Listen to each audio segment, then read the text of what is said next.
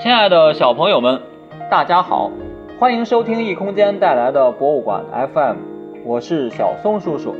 我们继续聊石头的故事，请你想象一个最最恐怖的场景：炽热的熔岩汇成一片无边无际的海洋，这片熔岩组成的海洋有七百多万平方公里，跟全中国的陆地面积有得一拼。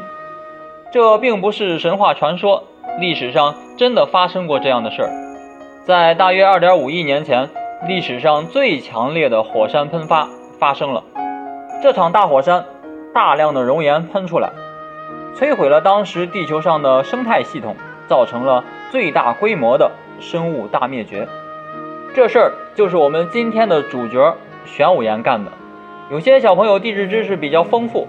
知道火山和板块运动有关系，但很多的科学家觉得这次超级大火山却和板块运动没有关系，因为板块运动是没有办法制造这么大规模的火山的，背后还有一个更大的 BOSS，那就是位于地球内部的地幔。地幔发威，巨大的热量融化了上部的岩石，大量的玄武岩才冲出了地面。如果我们说花岗岩是陆地上的王者，那么玄武岩绝对是海底的霸主，因为大洋的底部都是由它们组成的。但是它们的形象却令人不敢恭维，它的身上没有亮闪闪的小颗粒，也没有各种颜色的斑点，整个就是黑黑的一坨。其实它也是由很多的小颗粒组成的，只不过小颗粒实在太小了。肉眼看不出来，它也不太坚固，有时候身上还会有很多的小孔洞，有点像蜂窝。这在岩石当中可是不多见的，是只有岩浆岩中的喷出岩才具有的特征。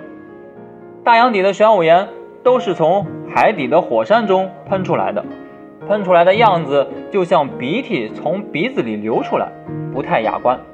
海底的火山熔岩流出来之后就接触海水。外部的就很快凝固成岩石，但里面的还是熔岩。它还会继续撑裂岩石，从岩石的缝隙当中再挤出来，直到全部凝固成一个一个的大枕头，所以又称为枕状玄武岩。陆地上也会有玄武岩喷出来，形成火山。玄武岩形成的火山不像又高又陡的富士山那样形成一个漂亮的锥形。它好像不太喜欢占领高度，却很喜欢多占地盘。整个火山就像一个大大的圆形的盾牌扣在地上，叫做盾状火山。它的熔浆到处流，在地面上翻滚着前进。有时候它会自己拧成一条条粗大的大麻花，又像一条条粗壮的麻绳，所以叫绳状玄武岩。比如冰岛的一些火山和夏威夷的火山。都有这种形状的熔岩，玄武岩也会造成美妙的景色，比如爱尔兰的巨人堤，由一个个巨大的玄武岩的六棱柱组成。千万不要以为那是巨人修建的，玄武岩就是大自然中优越的建筑工人，他自己就会形成这种形状。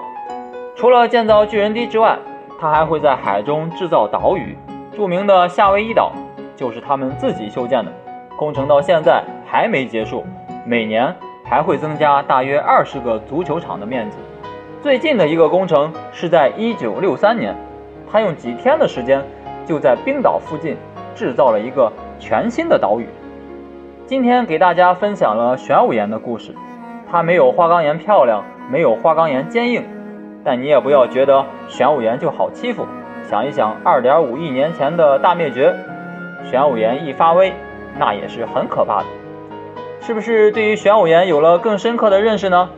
大家可以把感受写在讨论区，或者在群里分享。知识需要传递才更有力量。谢谢大家。